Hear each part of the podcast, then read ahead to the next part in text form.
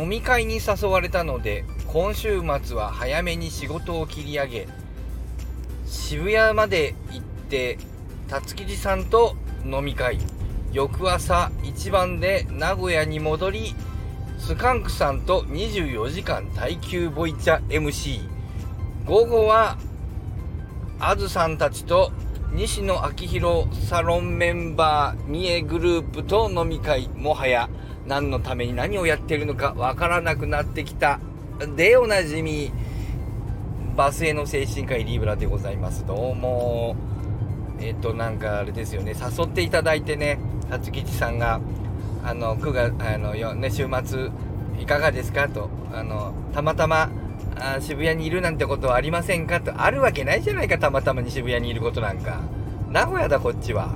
と思ったんですけどね。まあ誘っていただいてね、まあ、どうかなと思ったんだけどあのまあ、ちょっと仕事が入ってますけど、まあ、ちょっと切り上げりゃなんとかなんじゃないかと思って、まあ、さっき電話してみましたけどね、えー、ちょっとなんとかしてくださいって言って、えー、渋谷行きたいんでっていうわけわからない、え、ちょっと外来切り上げたい。理由は渋谷に行きたいから、何のことですかってもう、もう、皆まで言わすなっていうね、えー、ことでですね、え、まあ、え、皆までは言いませんでしたが、えー、渋谷に誘っていただいて、どうもあの、あの、えっ、ー、と、えっ、ー、とね、長本さん、化粧水の長本さんとかですね、えー、っと、あの、西野さんとこの奈々ちゃんなんかもね、あの、いらっしゃるということで、ピコーン!はい、ピコンピコーン!終わりってこと ?2 回になったら終わりってこと?ええ、終わりです!まだやっております。まだやっておりますよ。ずっとやるよ?ねねずっとやりますけどね、嘘ですけどね。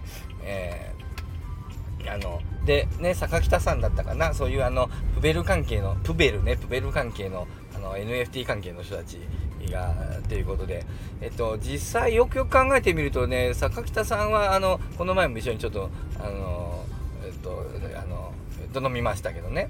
あのえっとだけど長本さんやら辰吉さん含めてね飲んだことはないんだよね。あの奈々ちゃんもですけどね。飲んだことはないんですよ。えっと飲んだことはないです。僕が飲まれていたことはあるんですよ。あのなんだっけ。ノラっていうあの美容室の時にね、あの時はね、僕はお酒を飲んでたはずなんですけどね、酒に飲まれたんだよね。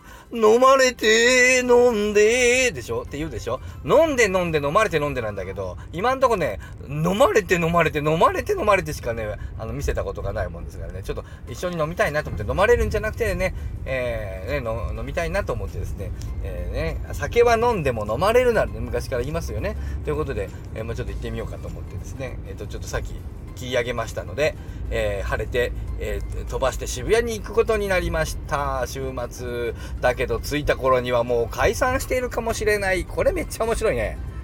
仕事を切り上げて、飛ばして、渋谷に行ったら、もう解散してるっていうね。えー、多分、辰吉さんとかはね、いい人だからね、なんか一言ちょっと挨拶だけしてくれて、先生もう終わりました先生って言ってね、喜んでくださるんじゃないかなと思うんだけど。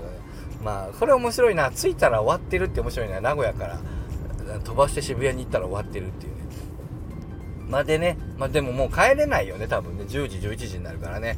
僕はこの間知りましたよ。野良の日に初めて知りましたよ。10時まで東京で飲んでると、名古屋に帰れないんですよ。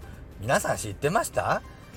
なんか新幹線なんかすぐ乗れるしさ、東京なんかすぐじゃんと思ってさ、10時なんか別に10時、11時で帰れないと思わなくないですか？知ってます？本当に。みんな本当に知ってんの ?10 時まで10時半とか東京にいるともう名古屋に帰れないって。全然知らなくて。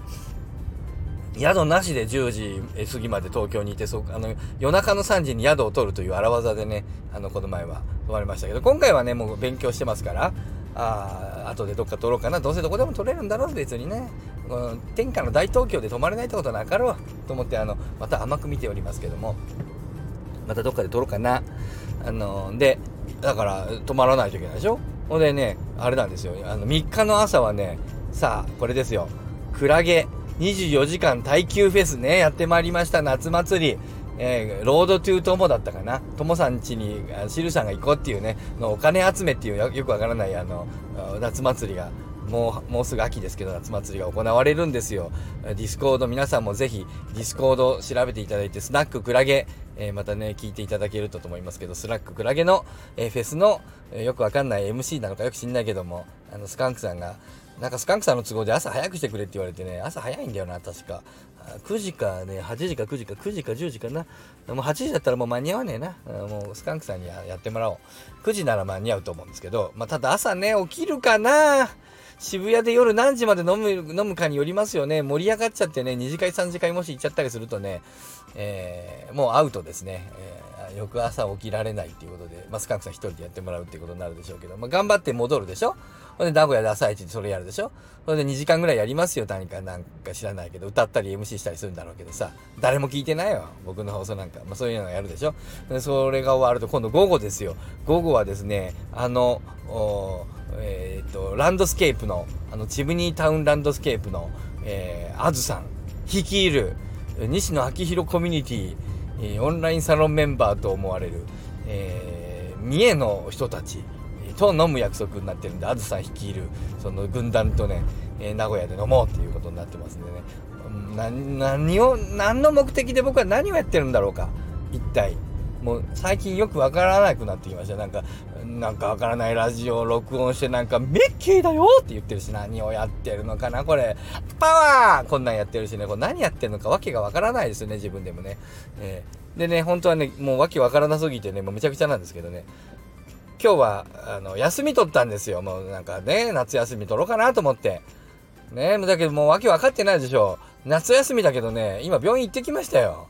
えこれ行っちゃった？間違えた？んだけどもう今日外来予定ないもんだから。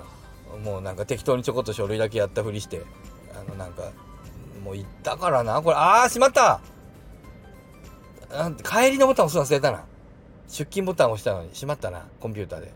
まあいいや。まあそれはなんとかでもなりますよね。でもしまったな。まあいいんだ。いいんだけどうんとそんなんしてねあの間違えて出勤しちゃったりとかさするわけですよ。まあいいか今日休みにしとくか、まあ、どうでもいいんだけど病院行っちゃってね。でバックヤード行ってきましたよ。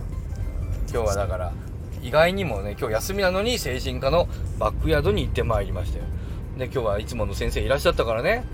えー、ね何の話してると思います？今日僕らねバックヤードで何の話したと思います？今日。シンギュラリティのが来るか来ないかのことを論争してましたよ。何やってんだ？シンギュラリティ。知ってますか？AI のシンギュラリティ。シンギュラリティ来ると思う？来ないと思う？っていうことに関する考察をまたあの今日はあの主に2人でやんややんや言ってね、えー、僕はねシンギュラリティ来る当然来ると思ってるんですよ。当然来ると思ってるんですよ。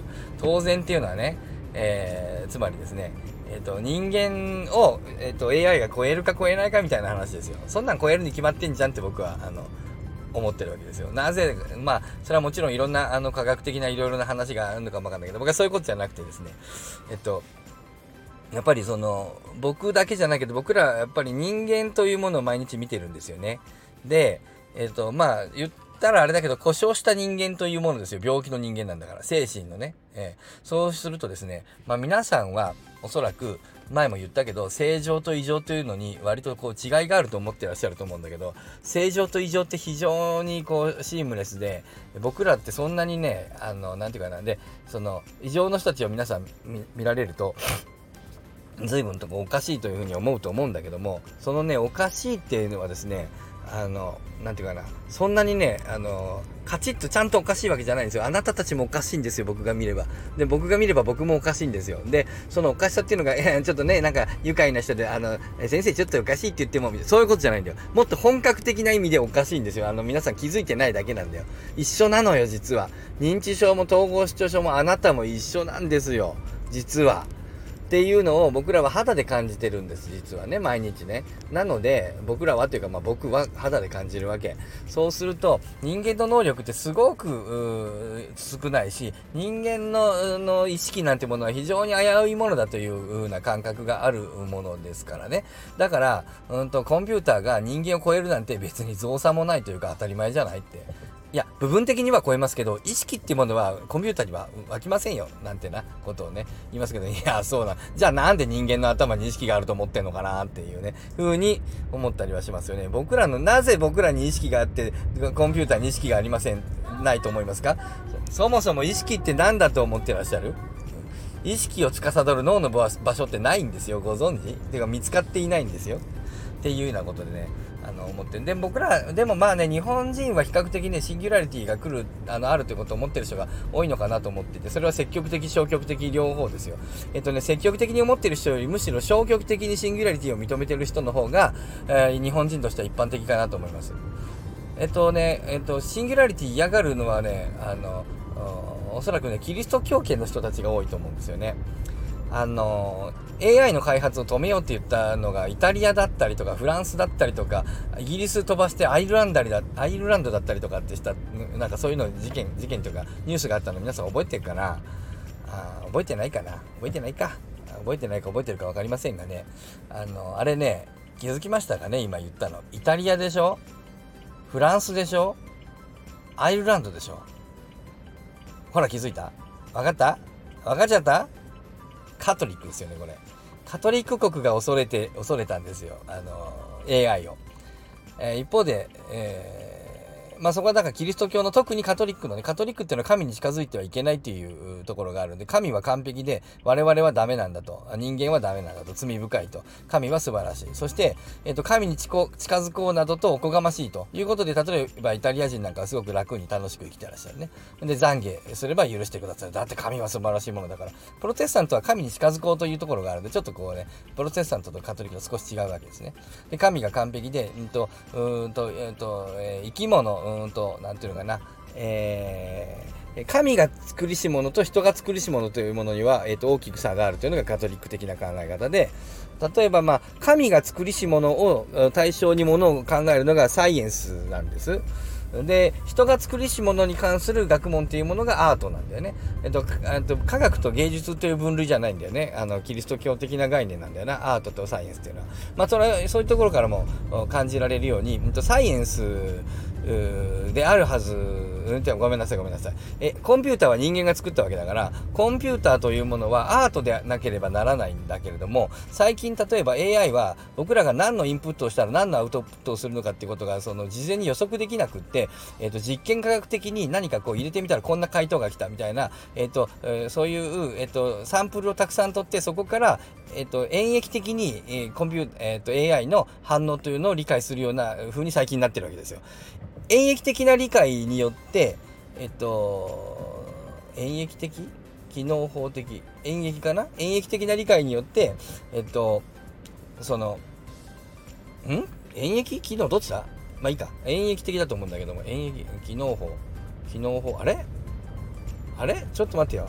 まあ、またちょっと後で、とにかくその、えっ、ー、と、えー、ごめんなさい、もしかしたらこれ反対か、ちょっと後でまた確認しよう。えっ、ー、と、いくつかのサンプリングをして、そのサンプルから一般化して、その一般化したものでものを知るという、こういう理解の仕方っていうのがサイエンスですよ。自然科学ですよ。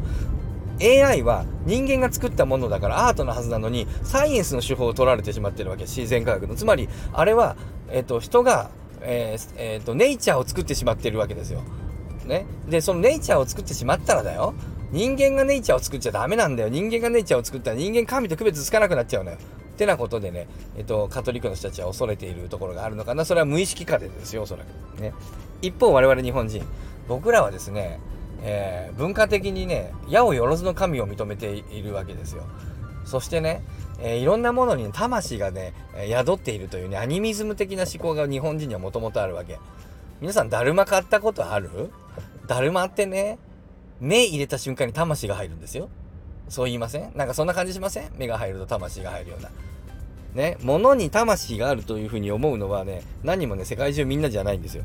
我々日本人は割と、万物に魂があるというような、一寸の虫にも五分の魂と思うような、あそういうアニミズム的な、考えがあり、と神道っていうあの宗教的にも僕らは、えー、矢をよろずの神というものを認めているを感じている文化を持つ珍しいんじゃないかな今時、えー、まあ、キリスト教でもイスラム教でもない一神教ではない、まあ、一神教の人たちもいるけれども比較的少ない、えっと、多くの人が、えーあなんだっけ神宮にあの初詣に行ったりするそういうあの宗教的な文化的な背景を持ってるんですね。だからドラえもんとかあのああいう機械が喋っても何とも思わないしあんまりこうまあアトムにそういう話が少しあったけども、えーと、AI がコンピューターが人間を襲ってくるような例えばあのターミネーター I'll be back 的なものとか、まあそういう映画、AI とかって映画あった気がするけど、あんなようなよく、え、ー、と、あるんだけど、僕らはあんまりそういうふうに思わないのは、もともと人間以外のものに魂があるというのをそんなに不思議に思ってないからですよ。ね、万物に魂があるわけよ。って思ってる。なので、まず、うんと、物に魂があるということに対して、それほど、宿るということに、物に魂が宿るということに対して、それほどの抵抗感を僕らは持っていないので、恐怖感もも感じない。えー、ドラえもんに魂があることを不思議にも思いもしない。えー、もともと、だるまに目が入れば魂が入るような感覚がある。そしてコンピューターが進化する。喋れるようになる。じゃあまそこに魂あると言われても、うん、まああるんじゃない？なので、消極的シンギュラリティを信じている人たちというのは、消極的な人たちの中に、えーと、コンピューター、AI が、えー、なんか魂を持って人間みたいになることがあるらしいよ。例えばシンギュラリティ起こるんだってって言われたところで、例えば多くのが、えー、かなりの数の人たちは、うーん、そうかもね。どうなんだろうね。まあ、そうかもね。うん、行ってきます。こういうテンションになるわけじゃないかなと僕は思うんですよね。なんで、その、シンギュラリティみたいなものを、あまりこう、抵抗感なく受け入れることが、あ僕ら、日本に住んでいる、その文化の影響を受けているものにはあるんじゃないかというふうにね、あの、思うということですよね。えー、えー、っと、そうだよね。で、まあそうなんだよな。まあそうだな。あーと、お家に着きました。えっと、科学と宗教の話もあったんだけど、もしたんだけど、それはまた、いずれの機会に、ちょっと今日難しい話しちゃったな。はい、さようなり